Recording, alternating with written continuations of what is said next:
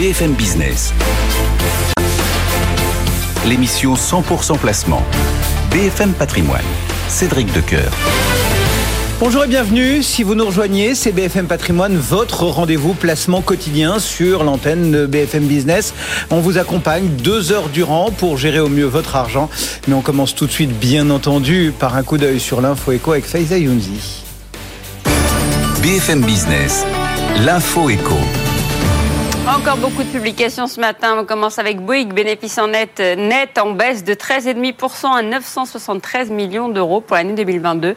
Un bénéfice plombé par des coûts exceptionnels comme le rachat d'Equance, ex-filiale de services techniques d'Engie. Le chiffre d'affaires a lui progressé de quasiment 20% à plus de 44 milliards d'euros.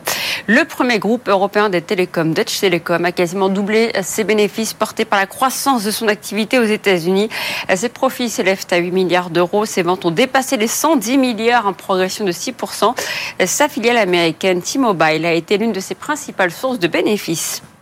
Accord tourne la page du Covid grâce à un fort rebond de l'activité en 2022. Le bénéfice a été multiplié par 5 à plus de 400 millions d'euros, euh, porté par la très forte reprise du tourisme, mais aussi par la hausse des prix. Le secteur va rester dynamique.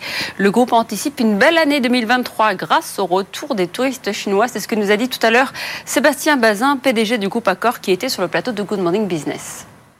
2023 sera meilleur que 2022. 2022 est extraordinaire, on n'attendait pas ça.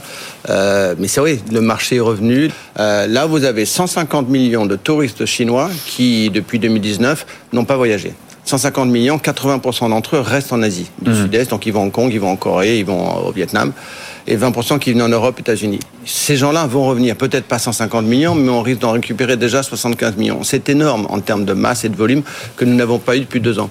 Donc euh, oui, oui, ils seront de retour et on les voit déjà d'ailleurs en Asie du Sud-Est. Sébastien Bazin, le PDG du groupe Accor Gatlink tourne aussi le dos à la crise sanitaire et revient dans le vert avec des résultats annuels records. L'opérateur du tunnel sous la Manche a engrangé plus de 250 millions d'euros de bénéfices et pas que grâce à l'Eurostar. Le groupe a été dopé par sa nouvelle filiale Eleclink qui permet les échanges d'électricité entre la France et le Royaume-Uni grâce à un câble qui a été mis en service en milieu d'année. Dans le reste de l'actualité, BNP Paribas signé en justice par des ONG pour son financement des énergies fossiles. Les Amis de la Terre, notre affaire à tous et Oxfam avaient mis la banque en demeure au titre de la loi sur le devoir de vigilance en matière de risque climatique. La réponse de la banque en début d'année ne les a pas convaincus. On termine avec le carburant à moins de 2 euros. Total Energy va plafonner le prix du diesel et de l'essence dès samedi. Le litre sera plafonné à 1,99 euros cette année dans les 3400 stations-service du groupe en France. Après avoir engrangé des profits records, le groupe était sous la pression de l'exécutif pour faire un geste envers les consommateurs, une mesure qui ne concernera pas les carburants premium. Faiza Younzi, que l'on retrouve chaque heure sur l'antenne pour suivre les évolutions de cette actualité économique. Et nous, tout de suite, on se connecte avec les marchés actions. BFM Patrimoine, l'émission 100% placement sur BFM Business. Et comme chaque matin à cette heure-ci, Antoine Larigauderie nous attend du côté du siège d'Euronext à la Défense, au cœur de cette salle de contrôle du CAC pour prendre le pouls de ce début de séance, peut-être un peu timide, mais qui préserve l'essentiel, à savoir quelques maigres gains. C'est un peu ça, et finalement c'est un début de séance qui est à l'image du climat général qui règne en ce moment sur les marchés, à savoir plusieurs types de dynamiques à prendre en compte. Alors déjà, euh, tout ce qui tourne autour des banques centrales, on a eu des précisions sur l'action de la Fed hier avec les minutes du dernier compte-rendu de, politique monétaire, euh, et on voit que la Fed bon, est toujours décidée à remonter ses taux, euh, qu'un nombre pour l'instant assez limité de gouverneurs verrait l'action passer de 25 à 50 points de base, histoire de lutter contre des pressions inflationnistes qui se sont euh, véritablement intensifiées après cette réunion. Euh, et malgré tout, une Fed qui dit qu'elle voit le pic de taux se matérialiser pour cette année. Donc euh, des propos qui peuvent paraître très très fermes d'un premier abord, mais aussi qui font état d'une visibilité bienvenue pour les marchés, parce que c'est clairement ça que, que le marché est en train de, de, de prendre en compte. Donc on a ce, ce, ce rebond assez limité pour l'instant du CAC 40, mais plus 0,27%, 7319 points. On se remet à portée directe des plus hauts absolus, parce que euh, dans le même temps, en soutien, on a les résultats d'entreprises hein, qui euh, nous aident beaucoup, qui ont été un, vrai stimulant ces dernières semaines et qui ont même poussé le CAC 40 sur des records absolus la semaine dernière. Donc plus 0,28 pour le CAC, 7319. Sur les autres indices boursiers européens, on est sur des hausses plus affirmées, hein, plus 0,5% pour l'Eurostock 50 et pour le DAX. Alors on revient sur Stellantis, hein, qui a signé des performances absolument spectaculaires. Hier, le titre gagne 3,7%. On est à 16,81 euros. Et puis on achète les résultats du jour. Bouygues qui gagne 3% à 32,36 euros. AXA plus 2,73 à 28,57. Et puis c'est surtout sur le SBF 120 que ça, que ça pulse hein, sur les plus fortes hausses du jour. Fnac Darty qui gagne 9,16%, 39,10 euros. Soprasteria euh, plus 7,11 à 173,30 euros. On a Seb plus 4,87 à 105,50. Euh, à signaler également Air France KLM hein, qui est bien orienté. Le titre gagne 3,5% à 1,75€. Quelques déceptions euh, à noter euh, notamment Essilor Sotica qui signe la plus forte baisse du CAC à moins 2,5. On est à 170,10€. On a aussi les résultats un petit peu décevants de Getlink qui laisse sur la fin moins 3,4% à 15,60€. On a Solvay aussi moins 2,7 à 107,50.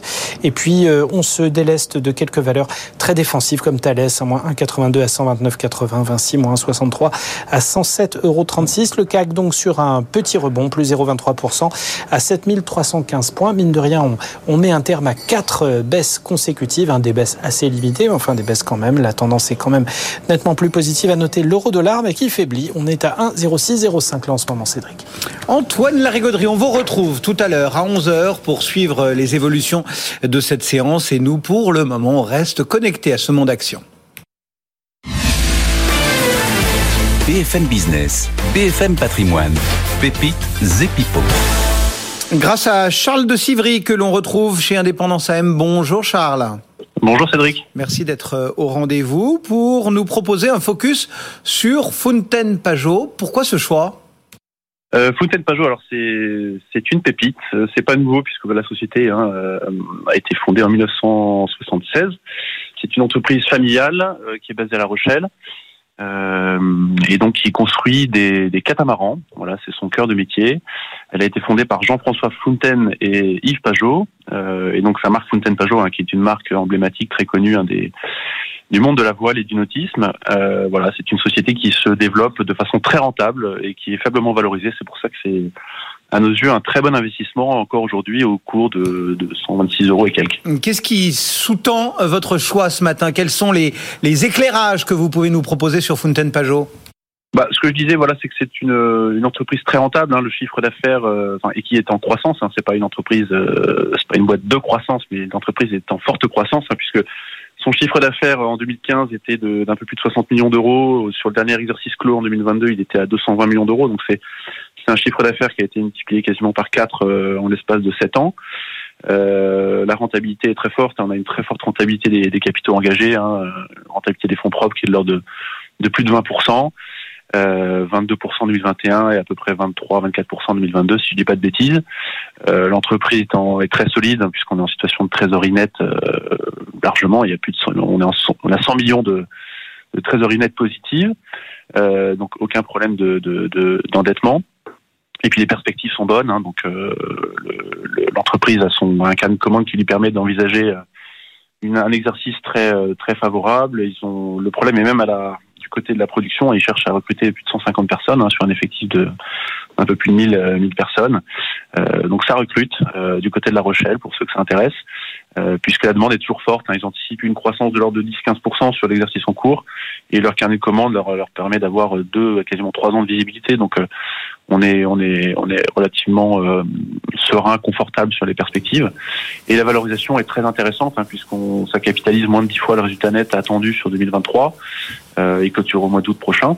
Mm-hmm. Voilà, donc on est on est l'entreprise est très rentable euh, avec 20% de rentabilité des fonds propres et une valorisation euh, faible, en tout cas très honnête. Et, et du, du, coup, on, on fixe quoi comme objectif de cours?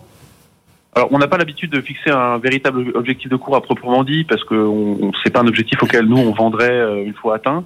En revanche, euh, sur un price earning de 10 fois euh, et un cours de 126, si on applique un multiple de 15 fois, c'est un petit peu la, notre logique, qui est un multiple de marché de long terme.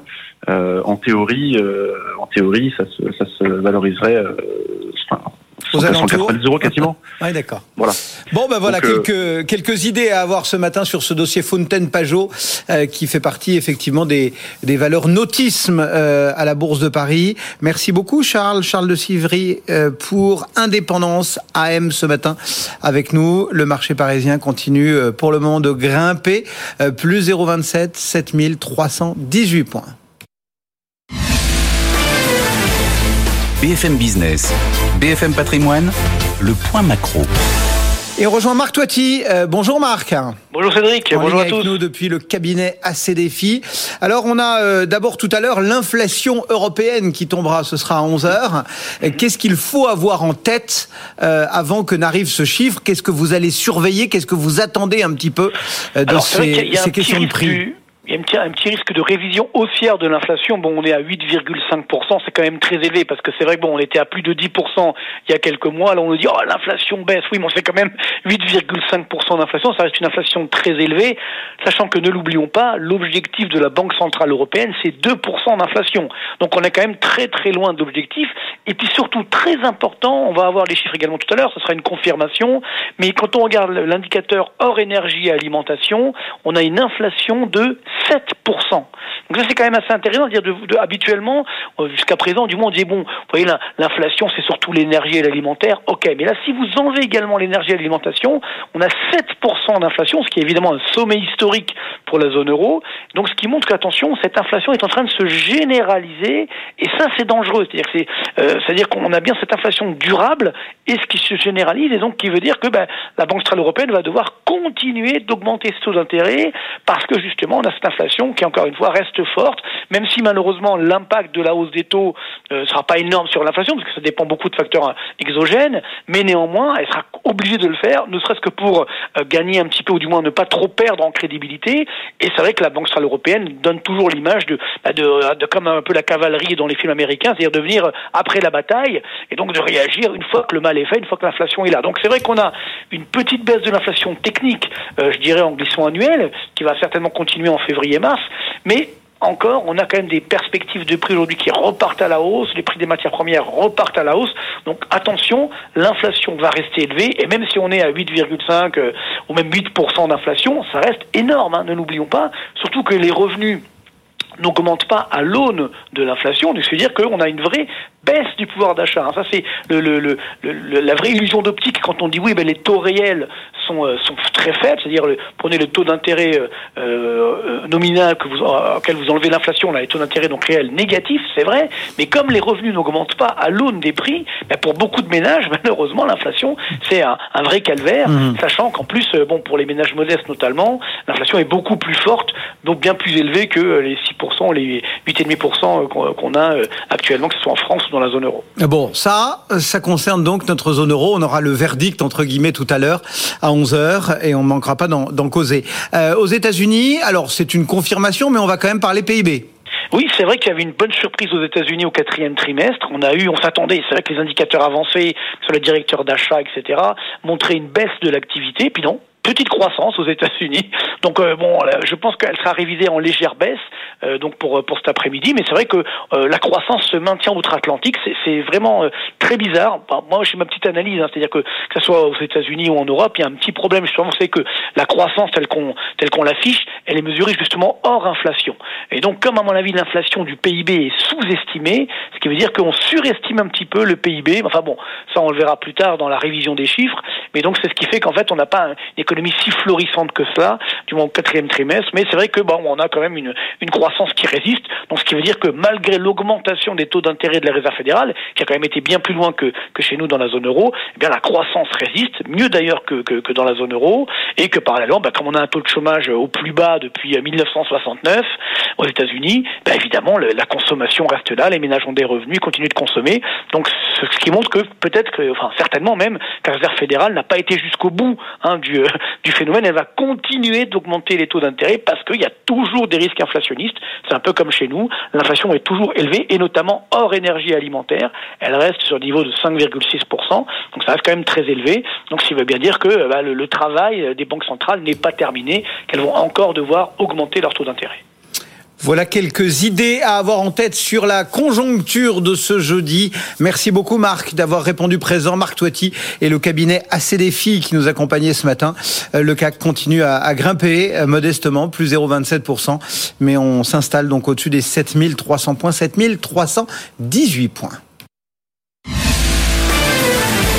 BFM Business, BFM Patrimoine, la vie IMO.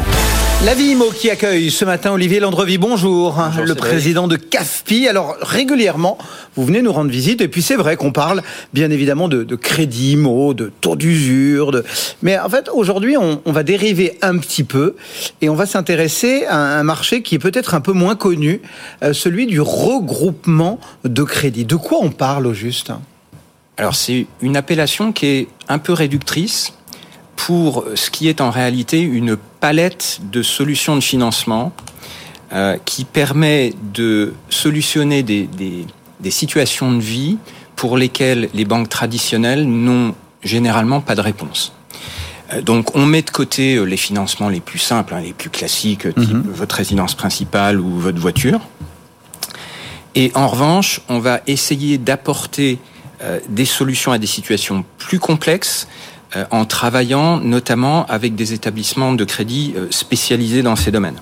Donc c'est un marché qui est en fait une, constellation de besoins très différents les uns des autres, mais qui, mis bout à bout, pèse quand même une dizaine de milliards par an d'octroi de, crédit. Donc ça concerne pas, euh, comme vous, enfin, ou peu, la résidence principale et la voiture. C'est-à-dire quoi? C'est tous les petits crédits à la conso, c'est tout ça? À qui s'adresse Enfin, c'est quoi le public? Alors, il, est presque impossible de définir ce marché en répondant à la question du qui. Et, il est vraiment important d'évacuer l'image d'Épinal euh, qui, laisserait penser que ça s'adresse nécessairement à des publics fragiles au, bord du, surendettement. En fait, c'est très peu le cas. Euh, n'importe qui, euh, indépendamment de son niveau de revenu, de son niveau de patrimoine, de son âge, peut avoir à faire face demain à un, besoin de liquidité euh, qu'il n'avait pas pu anticiper. Je vous donne deux exemples qui sont très courants. Le divorce. Euh, au moment où euh, un couple se, sépare, il va falloir se répartir le patrimoine. La plupart du temps, l'une des deux personnes dans le couple va vouloir conserver le logement de famille et elle va donc devoir régler à l'autre ce qu'on appelle une soult, une, sorte de solde de tout compte. Mmh. Et pour ça, il existe des solutions qui permettent de financer euh, cette soulte et, donc euh, de l'étaler dans le temps. Euh, de la même façon, au moment d'une succession, demain vous héritez de vos parents. Dans leur patrimoine, il y a une maison de famille à laquelle vous êtes très attaché, qui a beaucoup de valeur sentimentale pour vous et que vous voulez conserver. Mais le patrimoine, il doit être partagé avec vos frères et sœurs. Mmh. Et donc, si vous voulez pouvoir conserver la maison, vous allez devoir verser une soulte à vos frères et sœurs, plus éventuellement payer des droits de succession qui peuvent être élevés aussi. et là aussi, il existe des solutions de financement. Et donc ce sont toutes ces situations de vie, entre guillemets, auxquelles vous apportez des solutions Exactement, exactement. Et ça s'adresse vraiment à des publics très différents. Euh, vous pouvez avoir 30 ans, vous pouvez avoir 75 ans, vous pouvez être salarié, vous pouvez être en profession libérale, vous pouvez être auto-entrepreneur, chef d'entreprise, et vous retrouver face à ces situations. Et alors, pourquoi on a entre guillemets, présenter ça sous ce vocable de regroupement de crédit alors, parce que l'une des situations qu'on est amené à, traiter de façon euh, assez fréquente, euh, c'est, ça va être euh, quelqu'un qui, entre dans un projet immobilier et qui découvre, en allant voir sa banque, que un endettement préexistant va l'empêcher d'accéder au crédit. Euh, typiquement, euh, si vous, vous avez, euh, par exemple, il, vous reste un financement sur une, une voiture que vous vous êtes offerte il y a deux ou trois ans, donc ça génère des, des, échéances de crédit assez lourdes mhm. qui vont venir gréver votre taux d'endettement puisque le taux d'endettement n'est mesuré qu'au premier jour du nouveau crédit que vous demandez.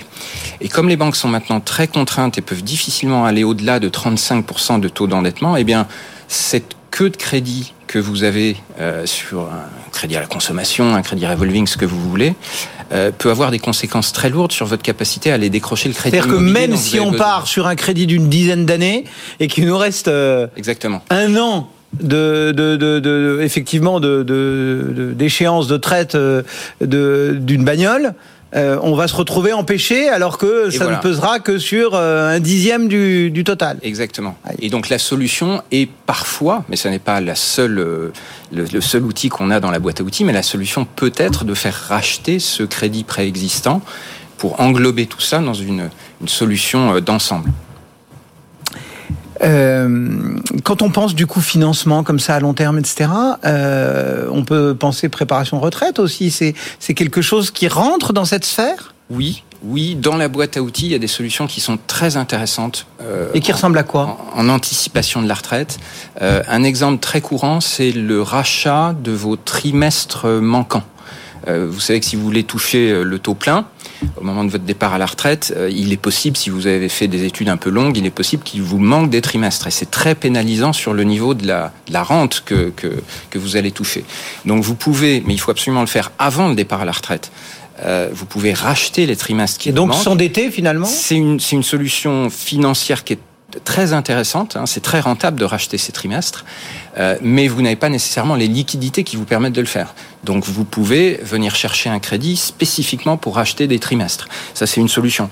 Une autre euh, situation qu'on voit beaucoup, euh, ça va être des, des personnes qui ont euh, la cinquantaine ou la jeune soixantaine, disons, euh, qui commencent à réfléchir à la retraite, qui sont propriétaires de leur résidence principale et qui ont une fin de crédit toujours attachée à cette résidence principale, et qui voudraient s'offrir une résidence secondaire dont ils savent que ce sera leur lieu de retraite. Mais le fait d'avoir déjà un crédit existant sur la, la résidence principale peut, peut, bloquer. Donc là aussi, on a des solutions par rapport à ça. Et puis peut-être un dernier exemple qui est, qui est lié aussi à la, à la, retraite, là pour des publics qui cette fois sont généralement de l'autre côté, donc euh, euh, qui sont à la retraite, euh, c'est la problématique des donations euh, aux enfants. Mm-hmm. Vous savez qu'il peut être très intéressant de faire des donations à ses enfants. On Bien peut faire jusqu'à 100 000 euros par enfant euh, tous les 15 ans. Ça permet de commencer à transmettre son patrimoine sans sans les frottements euh, liés euh, au droit de succession. Au droit de succession. Ouais. Donc c'est très bien pour, pour l'ensemble de la famille. Et puis pour les enfants, ça leur permet aussi de constituer le fameux apport personnel dont on parle si souvent quand je viens vous voir. Et donc vous voulez vous endetter pour transmettre? Eh bien, vous, vous, pouvez avoir beaucoup de patrimoine, euh, mais du patrimoine non liquide. Vous ne souhaitez pas vendre votre patrimoine immobilier. Et donc, pour faire la donation, vous pouvez avoir accès à ces solutions de crédit qui vous permettent finalement de, rester dans cette optimisation euh, du patrimoine de la famille peu ou prou tous les scénarios que vous avez évoqués euh, depuis qu'on discute, Olivier Landrevi, euh, sont un petit peu particuliers. Euh, du coup, euh, qui s'intéresse comme banque Enfin, ce sont des, des établissements spécialisés, euh, les uns sur la retraite, les autres sur la transmission. Enfin voilà. Ou est-ce que finalement, c'est vous qui travaillez les dossiers pour les présenter à, à des banques qu'on qualifiera de lambda? Comment ça se passe? Qui qui traite ce... non, non, dans la Qui répond présent? Dans la très grande majorité des cas, ce sont vraiment des banques spécialisées qui ne travaillent que ces sujets. D'accord. Euh, et qui n'ont pas pignon sur rue d'ailleurs, hein, qui n'ont pas des réseaux d'agences euh, tels qu'on peut les, les, connaître habituellement. Euh, et, et, qui en fait distribuent ces solutions euh, par des professionnels de la finance, des courtiers, euh, des, des, gens comme ça. voilà. Mais ce sont, ce sont effectivement des établissements spécialisés. Et du coup, euh, à quoi ressemble entre guillemets le taux euh, un peu typique de alors j'imagine bien qu'entre euh, racheter un petit crédit d'un an euh, euh, sur une queue de LOA ou anticiper 100 000 euros par enfant pour de pour de la succession on, on travaille pas sur les mêmes taux mais enfin grosso modo c'est que ce sont des taux qui sont plutôt très onéreux ou non pas tant que ça je vais vous donner une palette alors, ouais. une, une, non, mais fourchette, qui à rien, qui, est, mais... qui est assez large hein, mais en gros ça va aller de 2 50 à 5 ah oui. Euh, et ça va varier. Donc on n'est pas complètement en dehors des clous. Non, non, non, du tout. Et ça va varier à la fois en fonction de la durée du crédit que, dont, dont vous avez besoin. Euh, ça va aussi beaucoup varier en fonction des garanties que vous pouvez, euh, le cas échéant, apporter. Donc, par exemple, si vous avez déjà un bien immobilier que vous pouvez le mettre en hypothèque pour accéder à ces formules de crédit, ça va faire baisser le taux. Voilà. Donc, là, c'est par exemple, enfin bon, on va pas faire de réclame, mais c'est pas le but. Mais c'est là où le courtier apporte aussi de, de, la plus-value. comment on fait pour préparer un peu son dossier dans ces cas-là? Est-ce que vous parliez d'hypothèque? C'est-à-dire qu'il faut effectivement là peut-être pas, on n'est pas sur les mêmes réflexes que pour un crédit normal. Enfin, faut un petit peu scanner tout son patrimoine pour justement voir un petit peu euh, ce qu'on va, euh, quel profil on va, on va présenter. On est peut-être moins sur euh, sur le nettoyage du compte courant, etc., comme on le préconise pour le l'emprunt traditionnel immobilier, on va dire? C'est ça. C'est un sujet qui demande plus de travail et d'ingénierie que des crédits immobiliers classiques. Donc c'est à base d'hypothèques, de nantissement. C'est remettre à plat l'ensemble de son patrimoine et les crédits qui vont en face, les crédits préexistants qui vont en face, et reposer tout ça dans une équation euh, la plus optimale possible en réfléchissant sur la longue durée. Euh, donc c'est voilà, c'est ça ne s'improvise pas euh, et ça ça mérite conseil. Et, du, coup, c'est plutôt une démarche longue. Absolument. Hein, c'est un dossier qu'on va traiter plus longuement qu'un crédit immobilier classique, quel que soit sa. Absolument. Et, ce sont des sujets qu'il faut vraiment anticiper. C'est-à-dire, il ne faut pas attendre d'être au pied du mur. Il ne faut pas avoir le couteau sous la gorge. Bon. Et eh ben voilà. Euh, on, on s'est initié, hein, sans mauvais jeu de mots, à, ces questions euh, de crédit euh, grâce à Olivier Landrevi. Merci d'être passé nous voir ce matin. le président de CAFPI qui nous accompagnait. Dans un instant, c'est l'heure de nos traders. Vous en avez l'habitude. Deux professionnels de marché vous livrent leur vision graphique, technique de la séance du jour. on se retrouve dans un instant.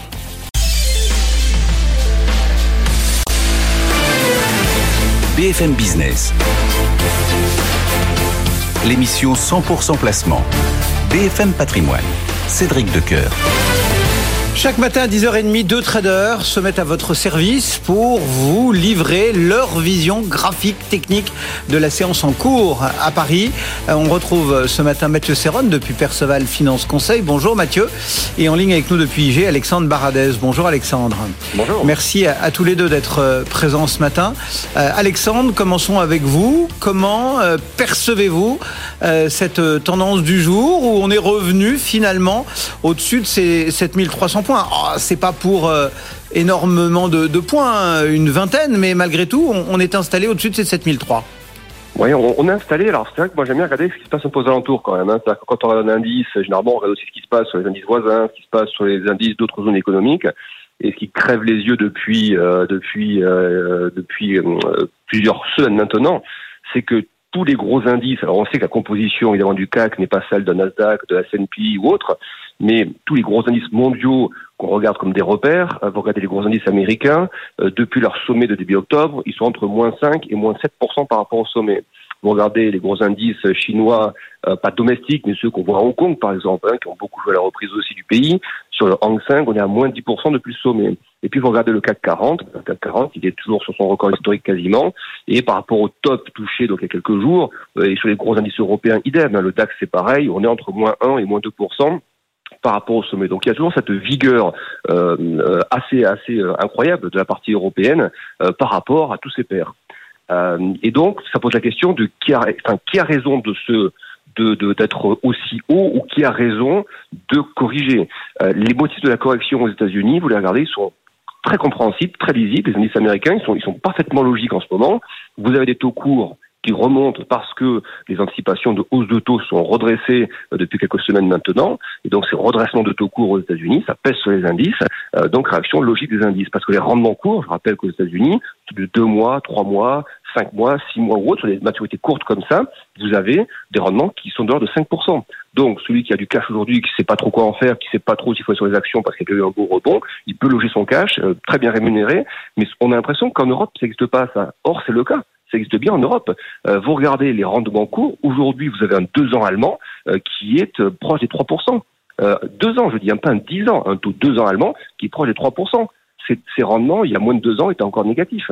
Donc, l'idée que les, les, actions sont absolument, absolument, le seul refuge à très court terme, c'est quelque chose que les investisseurs sur le marché américain ne considèrent pas.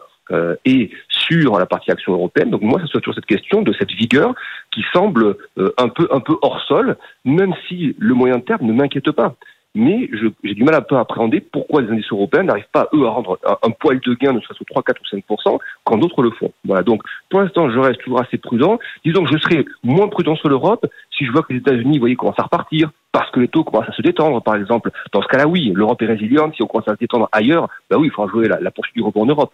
Mais tant qu'ailleurs, c'est-à-dire les États-Unis ou l'Asie, on a des signaux qui sont plutôt une volatilité qui a progressé, le VIX aux États-Unis, il est revenu au niveau de janvier. Même l'indice de volatilité du, du taxe, il est revenu sur les niveaux de début janvier.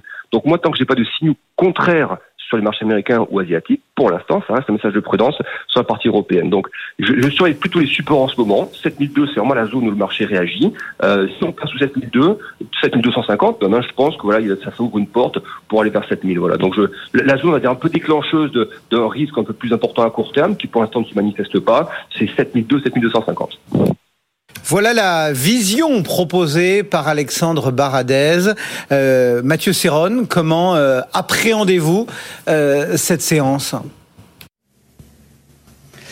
Bah, toujours à l'achat. Et ce qui est euh, intéressant dans cette phase-là, c'est que d'une même configuration, on peut en avoir plusieurs interprétations. C'est-à-dire que les optimistes euh, se diront, bah, tiens, les marchés euh, retracent très peu en définitive au vu du mouvement que nous avons eu. Le CAC a pris 30% en partant du, du, dernier point bas. On est sur un repli, comme le disait Alexandre, de 1 à 2% sur le CAC, qui tient très bien, d'autant plus que les marchés américains, en effet, sont quand même pas très en forme et sont sur des retracements beaucoup plus marqués.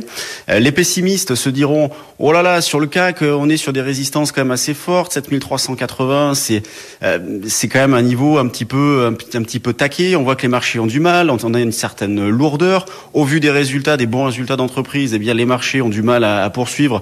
Donc bah, ils vont penser que c'est peut-être le moment d'avoir un retracement un petit peu plus marqué. Et puis les, les objectifs que nous sommes obligés d'être lorsqu'on fait de l'analyse graphique technique et surtout quand on fait du trading bah, ils se diront oui, en effet, on prend en compte tous ces paramètres-là. Et quoi faire? Bah, Quoi faire C'est bah, lorsqu'on arrive justement à, proximité des 7380, bah, on exploite un potentiel de hausse euh, épuisé, mais comme c'est un petit peu contrarien, on va le faire via des options et notamment en achetant des puts, en payant une volatilité autour de 15 sur le CAC 40 et en continuant d'acheter sur des replis. Et on le fait pas de gaieté de cœur. C'est pas facile d'acheter sur ces niveaux de prix-là. Euh, nous, on a acheté cette semaine jusqu'à 7250 et on va continuer. On est, on travaille toujours dans cet esprit-là. Moi, je suis placé au plus près 7003. Donc là, je vous parle du futur Mars et il y a environ un 10 points d'écart entre le futur Mars et puis l'indice CAC 40, 10 points liés au taux d'intérêt. Donc le futur vaut 10 points de plus. Donc je commence à acheter à partir de 7003 jusqu'à 7250, euh, mais plutôt pour privilégier de l'accumulation d'écart plutôt que la recherche d'un véritable directionnel. Quand on regarde du côté des actions, bah, les résultats d'entreprise sont bons hein, dans l'ensemble. Ce matin, on a eu les publications pour les principales d'accord, Bouygues, Eiffage et Silor avec des fortunes diverses au niveau des variations, puisque euh, vous avez Essilor qui perd deux et demi. Pourtant, euh, quand je regarde les chiffres, euh, ils ont l'air, euh, enfin, ils sont, ils sont bons. Donc, bah, ce qu'il faut faire, c'est pas trop se projeter non plus. On accumule les écarts en travaillant à l'achat et se fixer des niveaux de warning. à très court terme, on peut très bien prendre les plus bas récents. Justement, quand on voit le manque de conviction un petit peu tout le monde, eh ben, on peut très bien se dire, tant qu'on évolue au-dessus de 7240, ben, on est plutôt allé du bon côté intraday, puis en dessous, on aurait une première remise en question. Et puis l'alerte serait un petit un petit peu plus sérieuse sous 7080. Euh, Merci beaucoup euh, à tous les deux. Donc Mathieu Serron depuis Perceval Finance Conseil et Alexandre Baradez que l'on retrouve euh, depuis IG. on se donne rendez-vous tout à l'heure, 11h30, Mathieu, pour suivre les évolutions de cette séance parisienne. Le CAC 40, lui, est toujours dans le vert, 7318 points. Il progresse de 0,27%. BFM Business, BFM Patrimoine, la polémique. Nicolas Dose, bonjour. Bonjour. Total Energy prend un engagement pour le pouvoir d'achat des automobilistes. Le pétrolier plafonne le prix de ses carburants pour 2023. À quel niveau? 2 euros, juste en dessous de 2 euros. 1,99, c'est ce qu'a dit hier. Pour tous les carburants Samplon 95 et gazole le 98. C'est ce l'engagement qui a été pris par le PDG de Total, Patrick Pouyannet. Il était hier sur euh, TF1. C'est un effet immédiat. Hein. c'est dès samedi dans les 210 stations Total Énergie d'autoroute et sur l'ensemble du réseau, 3700 stations tout de même en France, à compter du 1er mars. C'est quand même un tiers du parc, hein, Total Énergie. On est très loin aujourd'hui des 2 euros le litre en moyenne nationale, j'entends bien. Des, certaines pompes de centre-ville sont au-delà des 2, des 2 euros. On est sous 1,90 euro pour l'ensemble des carburants. Et le baril de Brent est relativement sage, j'ai envie de dire. 80 dollars le baril pour les 159 litres de pétrole brut. C'est un prix qui est à peu près stable. En fait, Total Energy, hier, nous confirme ce qu'ils avaient déjà annoncé lors de la présentation des résultats le 8 février. Vous savez, les 19 milliards et demi d'euros de profit dont 350 millions d'euros en France, il faut le rappeler. Ils avaient déjà annoncé qu'ils feraient un geste euh, si on avoisinait les 2 euros. Principalement à l'époque, ils parlaient euh, du gazole. Mhm. Total, je le rappelle, pour mémoire, avait accordé une ristourne à côté de celle du gouvernement l'an dernier qui a pris fin à la fin du mois de décembre. Ristourne qui a coûté 550 millions d'euros à l'entreprise en 2022. Est-ce que Total Energy cède à- au coup de pression d'Emmanuel Macron Euh, C'était euh, en début de semaine à, à absolument. Bah oui, c'est exactement ça. D'abord, il, en fait, Emmanuel Macron lui a donné, servi sur un plateau une opération de communication, parce que ça avait déjà été dit. Ça permet à Patrick Pouyanné d'arriver avec une bonne nouvelle pour le consommateur. Ça pose quelques problèmes quand même. Euh, Aujourd'hui, je le disais, le baril est relativement sage, contenu. Imaginons qu'il augmente considérablement et que tous les litres de carburant dépassent partout les 2 euros. À ce moment-là, Total vendrait à perte. Ce qui est illégal. Ouais, c'est interdit. Ah oui, oui, ça pourrait poser un problème. On n'en est pas là encore une fois, mais ça pourrait poser un problème. Après, que pensent les concurrents euh, du fait que finalement, avec une forme de bénédiction implicite de l'Élysée, Total Énergie vrille un peu quand même de la concurrence? Bon, on va voir comment ça va se passer, comment vont réagir les autres. Et puis, ben, c'est toujours pareil. Bloquer les prix des carburants, très bien, mais enfin, c'est encore une fois subventionner les énergies fossiles. Tandis qu'on est censé lutter contre les énergies fossiles. Et c'est ce qu'on fait quand même depuis, c'est ce que tout le monde fait depuis maintenant des mois. L'Agence internationale de l'énergie a publié un bilan 2022 et chiffre à 1000 milliards de dollars l'ensemble des subventions accordées par les États aux carburants, Ouais. aux énergies fossiles, par ces mêmes, et principalement les pays riches évidemment, ces mêmes États qui pourtant seront les premiers donneurs de leçons sur le meilleur moyen de lutter contre le réchauffement climatique. Ça, c'est un peu le problème de fond, c'est l'éternel sujet fin du monde versus fin du mois. hein. Évoquiez euh, une potentielle, euh, ou la question que poserait une possible hausse des, des prix des carburants. Il faut s'y attendre à cette hausse? Il y a des éléments qui plaident pour une possible hausse des prix des carburants. Le retour du, consommateur chinois, la fin de la stratégie zéro Covid fait que la Chine va repartir et que la demande va être tirée euh, largement par la Chine. Vous avez aussi dans le même temps euh, l'OPEP qui a quand même prévu une hausse de la demande d'environ 590 000 barils par jour en 2023, une hausse moyenne de la demande. hein. 590 000, c'est pas négligeable. Bon, je rappelle qu'on on grille 100 millions de barils jour dans la- sur la planète pour faire voler les avions, euh, rouler les voitures entre autres. Et puis l'OPEP et la, Russie a annoncé aussi en, en réponse aux sanctions occidentales qu'ils allaient réduire à compter de début mars de 500 000 barils leur production. Ça veut dire que là, l'offre, la demande risque d'augmenter, l'offre risque d'être mise un peu, un peu sous contrainte, sans compter qu'on on n'est pas encore en mesure de valider les effets de l'embargo version 2 des Européens qui est entré en vigueur le 5 février, cette fois-ci non pas sur le pétrole brut russe, mais sur les pétroles, les produits pétroliers, donc raffinés qui viennent de Russie. Et les Français avaient à peu près un tiers de leur gazole, premier carburant consommé en France, qui était directement importé raffiné depuis, depuis la Russie. Et il est toujours possible que cet embargo produise des effets inflationnistes sur les carburants. Il y a des raisons de penser que le carburant peut être plus cher dans les semaines et les mois qui viennent. ouais. Merci beaucoup Nicolas. Nicolas Dose et la polémique du jour chaque jour euh, dans cette deuxième demi-heure de BFM Patrimoine, le marché parisien euh, qui est grignote 0,33%, 7323 points pour l'indice. BFM Patrimoine, l'émission 100% placement sur BFM Business. BFM Patrimoine qui accueille ce matin Aldo Sicurani. Bonjour Aldo. Bonjour Cédric. Délégué général de la Fédération des investisseurs individuels et des clubs d'investissement. Et on va évoquer euh, ce matin, puisqu'on on fait ensemble régulièrement de la pédagogie, les actions de groupe euh, lorsqu'elles sont ou lorsqu'elles pourraient être euh, appliquées aux produits financiers. Il y a eu, il y a quelques jours, un communiqué de Better Finance à propos d'une action de groupe lancée contre Airbus par une fondation néerlandaise. Vous nous replantez, rappelez où vous nous livrez euh, le décor de tout ça parce que tout le monde ne l'a peut-être pas euh, entendu ou lu. Bah, vous savez qu'Airbus a été condamné, enfin a trouvé plutôt un, un- arrangement avec euh, les États-Unis, la France et l'Allemagne à propos d'une affaire de corruption. Un arrangement qui lui a coûté un peu plus de 3 milliards, 3,6 milliards euh, d'euros, qui a fait l'objet d'une action de groupe aux États-Unis pour laquelle une transaction a été trouvée en, mai 2022 pour les actionnaires américains qui avaient acheté des ADR, euh, des ADR euh, Airbus. Or, en Europe, rien. Euh, les actionnaires d'Airbus n'ont pas bénéficié de, cet arrangement puisque ce, ce type d'arrangement ne concerne que les actionnaires américains. D'accord. Et, euh, et donc, euh, il y a une, une fondation qui, qui, qui a été créée euh, en, aux Pays-Bas et euh, qui a lancé une, une procédure qui est en train maintenant de, de, de, de collecter les, les, les plaintes.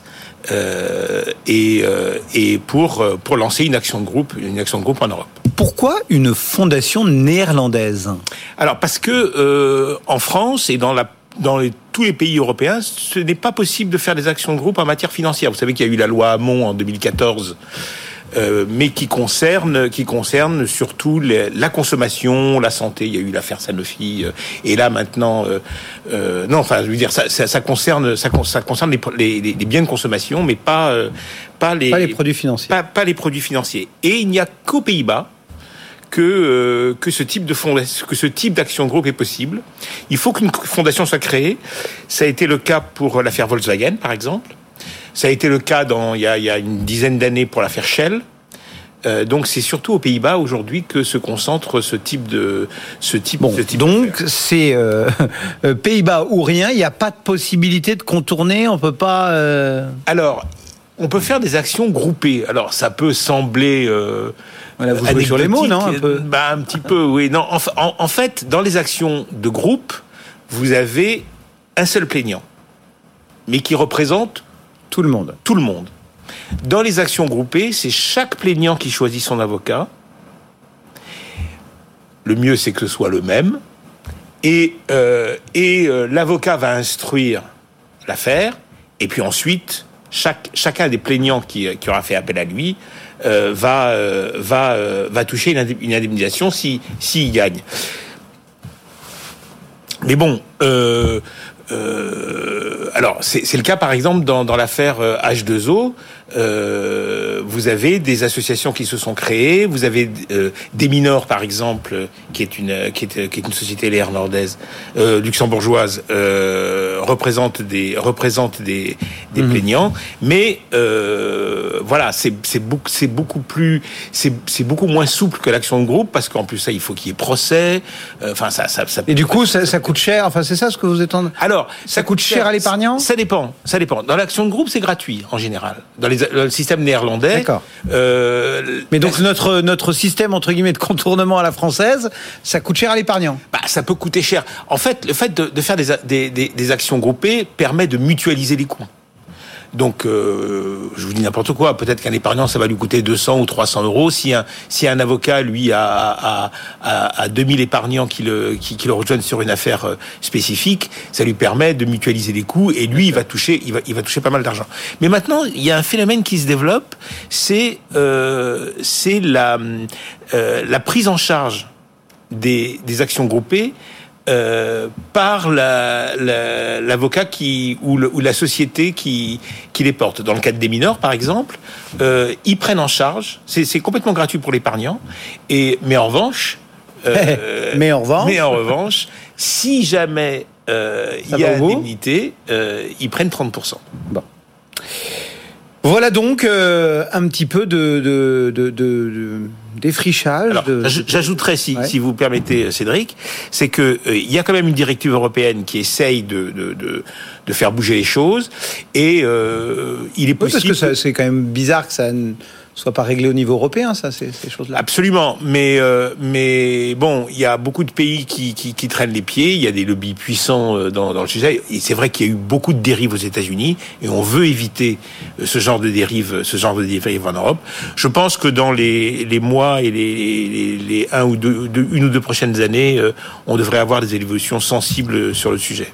Aldo Securani pour la F2IC. Euh, vous restez pas loin on se retrouve tout à l'heure. Vous répondrez avec Jean-François Aux questions de nos auditeurs. Euh, Jean-François Filiatre qu'on retrouve dans un instant. Le CAC est en hausse de 0,33% ce matin. Votre rendez-vous avec les conseillers HSBC, experts de vos projets. Plus d'informations sur hsbc.fr. C'est du vert depuis euh, l'ouverture, même si on le voit pour ceux qui nous regardent en télé, la tendance est un petit peu euh, hachée par moment. On est malgré tout au-dessus des 7300 points, 7323 points. On gagne 0,33% sur le CAC, tendance assez similaire d'ailleurs ailleurs en Europe, puisque l'Eurostock 50, qui vous le savez représente les grandes valeurs de la zone euro, eh bien cet indice euh, progresse lui aussi de 0,3-0,4% en ce moment. Les principaux contributeurs à cette hausse sur le CAC sont AXA, Stellantis, Bouygues ou encore ST Micro. Et puis, euh, il y a de la baisse sur Essilor, sur Vinci, sur Thales ou encore sur Danone. Voilà pour les plus fortes variations de l'indice à la hausse ou à la baisse. Du côté des devises, l'eurodoll pointe à 1,0591. BFM Patrimoine, l'émission 100% placement sur BFM Business. Et comme promis, on retrouve, comme chaque jeudi à cette heure-ci, Jean-François Filiatre pour Marché Gagnant. Bonjour Jean-François. Bonjour Cédric. Votre sujet de la semaine. Le roi est mort, vive le roi. Aujourd'hui, un sujet grand public, on va parler du placement ah. préféré des Français, bref, le placement roi. Et pour commencer, on va faire un peu de pédagogie. Alors, j'ai utilisé l'expression placement préféré des Français, comme le font souvent les professionnels. Mais pardon, je vais tout de suite commencer par m'énerver parce que ça ne veut pas dire grand-chose et je vais vous le démontrer. Il est détenu par près de 75% des Français, c'est le livret A. A priori, c'est l'incontestable placement préféré des Français. Bah non, d'habitude on dit que c'est l'assurance vie. Effectivement, France Assureur nous assène que l'encours de l'assurance vie s'établit à 1842 milliards à fin décembre 2022. À titre de comparaison, le livret A à la même époque c'est 509 milliards. Vous pouvez donc avoir raison. Cela dit, euh, lorsque je regarde le patrimoine global des ménages, l'assurance vie c'est cacahuète comparé à l'immobilier. Eh Bref, à partir d'une même expression, le placement préféré des Français, on peut dire des choses qui sont totalement contradictoires. Donc on devrait dire le livret A est le placement le plus détenu par les Français. L'assurance vie, je précise, y compris l'épargne retraite. D'ailleurs, si on peut être précis, parce que derrière le vocable assurance vie, on intègre également l'épargne retraite. Donc, l'assurance vie est le placement financier avec le plus d'encours et l'immobilier, la principale composante du patrimoine des ménages. Et en fait, quand on a regardé toutes ces statistiques, tout ça, ça, ça, ça fleure bon l'histoire et le passé. Et en fait, c'est un peu comme si je vous disais que le meilleur club de foot en France, c'était Saint-Étienne. Certes, évidemment, c'est les Verts. Exactement. Les Verts affichent 10 titres de champion de France, mais pour l'heure, ils sont en Ligue 2 et plutôt, d'après ce que j'ai regardé, dans le bas du classement, même si depuis trois matchs, j'ai l'impression que ça va un peu mieux pour eux. bon, on ne sait pas si on, est sur RMC ou sur BFM Business. Euh, vous êtes en train de nous dire, plutôt que la photo historique, ce qui est le plus susceptible d'intéresser votre ami Choupinette, c'est la dynamique? Exactement. En football, il y a des saisons sportives et à la fin de la saison, on remet les compteurs à zéro. Alors vous le savez, euh, en début d'année, ma recommandation pour Choupinette, c'est de faire son bilan patrimonial comme si elle était soumise à feu l'impôt de solidarité sur la fortune pour voir bah, combien elle met de côté, euh, combien elle a gagné avec son patrimoine, quelle est la répartition de son patrimoine entre les différents actifs, comment a évolué la répartition de son patrimoine en fonction de ses investissements et des mouvements de marché. Eh bien moi, voyez-vous, tous les ans, je me livre au même exercice sur le marché de l'épargne. Bref, la question du jour, c'est quel est le placement où les Français ont mis le plus d'argent en 2022 et donc pour débuter, j'ai dit que le roi était mort, mais Cédric, qui était donc le roi? Si on regarde là où il y avait le, plus euh, d'argent l'année précédente. Ouais, bah, c'était euh, les dépôts à vue, non, le compte bancaire. Pendant le, on n'a pas arrêté de le dire. Pendant le Covid, tout le monde avait laissé traîner son argent sur son compte bancaire. Rendez-vous compte, en 2021, c'est près de 51 milliards qui étaient, si vous me permettez l'expression, venus s'investir sur les comptes courants. Ouais. Investir, le mot est, est un peu ambitieux, non? Non, non. Je, vous invite à regarder le, compte courant comme étant un produit financier. Garantie en capital, sauf faillite de la banque. Frais nuls, puisque les frais de tenue de compte ne sont pas proportionnels au montant, à la, au montant déposé. Et rentabilité nulle. Vous savez, en fait, dans le terme de, en épargne, on parle souvent de l'aversion au risque, de l'aversion à la perte, mais il y a quelque chose aussi qui existe, c'est l'aversion à l'ambiguïté, c'est-à-dire le fait de ne pas savoir. Eh bien, le compte courant d'hier, il avait cette caractéristique d'avoir un niveau d'ambiguïté qui était nul. On savait au moins ce qu'on n'allait pas avoir. Exactement. On le savait, c'était clair, on avait 100% de certitude. Euh, cela dit, les choses pourraient changer si jamais euh, les comptes devenaient rémunérés. On pourrait évoquer cette hypothèse avec les des taux. Bon, enfin, cela dit, ça c'est comme les assemblées générales hybrides. J'espère que Aldo m'entend avec un vote en direct pour les sociétés de côté. Officiellement, rien ne l'interdit d'un point de vue réglementaire. Rémunérer les comptes comme faire des AG avec vote en direct sauf la volonté des établissements. Bon, 51 milliards en 2021, nous avez-vous dit à l'instant.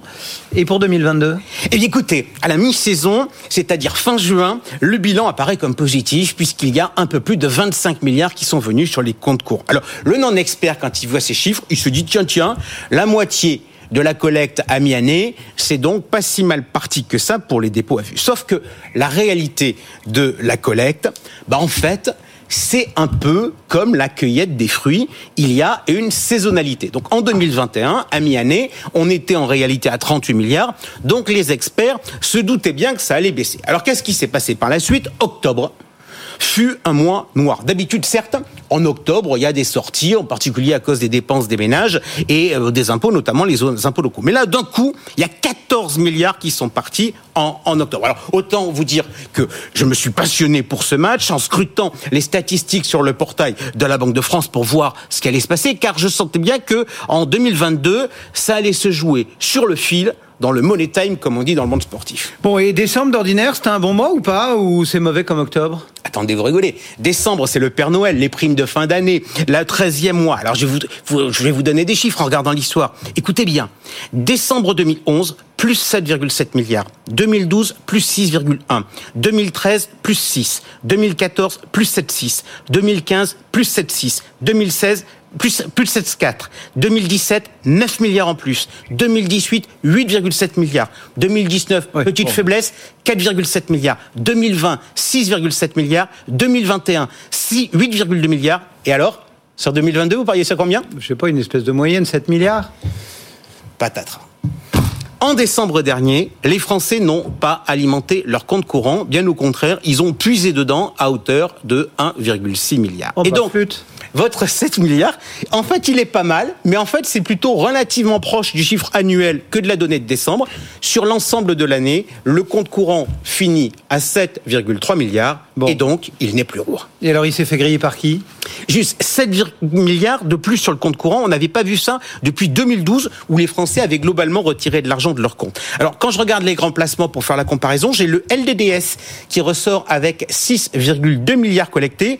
Euh, c'est moins bon que le concurrent, mais à peine. Vous m'avez pas dit qu'il lui était passé devant Alors, vous voulez quoi On va regarder l'assurance vie livret A Les deux Euh, Les deux avec lesquels vous avez commencé, j'imagine. On va les trouver là-dedans. Allez, les deux sont devant. Euh, accrochez-vous, l'assurance vie affiche 14,4 milliards de collecte en, en données provisoires et euh, le livret A 27 milliards. C'est donc le livret A qui détrône les dépôts Eh à ben. vue comme placement préféré des Français pour la saison 2022 et c'est un phénomène majeur. Ouais, enfin majeur, mais on pouvait peut-être s'y attendre. Le taux a augmenté quand même deux fois euh, cette année. Il y a Ouais. de quoi séduire. Ouais, mais pourquoi je vous dis que c'est un phénomène majeur? Parce qu'on a la mémoire courte. Tout à l'heure, vous m'avez dit que le placement préféré des Français, c'était évidemment les dépôts à vue à cause de la crise du Covid, du confinement, du fait qu'on ne pouvait pas dépenser son argent. Mais la suprématie du compte courant sur le monde des placements, elle ne date pas d'il y a trois ans. Elle a duré presque une décennie. Bon, d'ailleurs, vous l'avez souvent dit hein, sur ce plateau que les Français euh, étaient des grévistes euh, de l'épargne. Bah, attendez, à, à quoi bon s'embêter à placer son argent? Ce qui est un exercice qui n'est pas toujours facile et qui est même parfois un peu laborieux quand il faut remplir les questionnaires réglementaires. Euh, avant, bah, la, la remontée des taux a changé la donne. Désormais, les Français se disent qu'il y a intérêt à placer leur argent et du coup, ils font l'effort. Allez, on est presque euh, pris par le temps. Euh, Quelques autres leçons de ce championnat? Un compétiteur en devenir, les comptes à terme, euh, en particulier euh, si on envisage une hausse des taux d'intérêt puis une baisse derrière, un produit en difficulté, le PEL, dont la collecte recule entre 15 et 10, et entre 12 et 15 milliards. Alors c'est assez bizarre sur un produit qui si je prends la moyenne historique, rapporte 2,54 en moyenne. Je pense que c'est plus lié à la politique des établissements qui pourrissent leurs clients. Sur le sujet, j'ai eu le cas d'un épargnant qui m'a remonté euh, la banque postale qui voulait pas lui payer sa prime d'État. Appel au peuple. Si vous avez des problèmes avec les PEL, vous n'hésitez pas à me faire remonter les cas à marché gagnant. Bon, on conclut sur quoi? Sur le fait que c'est bien que les Français s'occupent de leur épargne? Bonne nouvelle, Choupinette s'intéresse à nouveau et c'est très bien. Nous, ça va nous redonner à nous, journalistes financiers, une utilité sociale. En revanche, j'ai une mauvaise nouvelle pour les professionnels de la finance car les flux d'épargne, c'est-à-dire le total des montants investis est en chute libre. Pourquoi? C'est à cause de la baisse du taux d'épargne, c'est à cause de la hausse de l'apport euh, personnel en immobilier. Et donc, du coup, j'ai juste envie, pour conclure, d'adresser un petit clin d'œil aux professionnels. De grâce, les gars, arrêtez de flinguer le livret A, parce que ça fait des années que je vous vois lorgner sur les dépôts à vue sans être capable de les déplacer. Aujourd'hui, celui qui fait changer le marché, c'est le livret A. Et le vrai concurrent de l'épargne financière, ce n'est pas le livret A, c'est l'immobilier et personne d'autre. Jean-François Filiatre, marché gagnant euh, chaque jeudi avec nous. Euh, on se retrouve donc tout à l'heure avec Aldo pour avec répondre Aldo, aux plaisir. questions des auditeurs. D'ici là, nous on va aller faire un petit détour sur les marchés actions et puis ensuite on ouvrira regard croisé. À tout de suite. BFM Patrimoine, l'émission 100% placement sur BFM Business.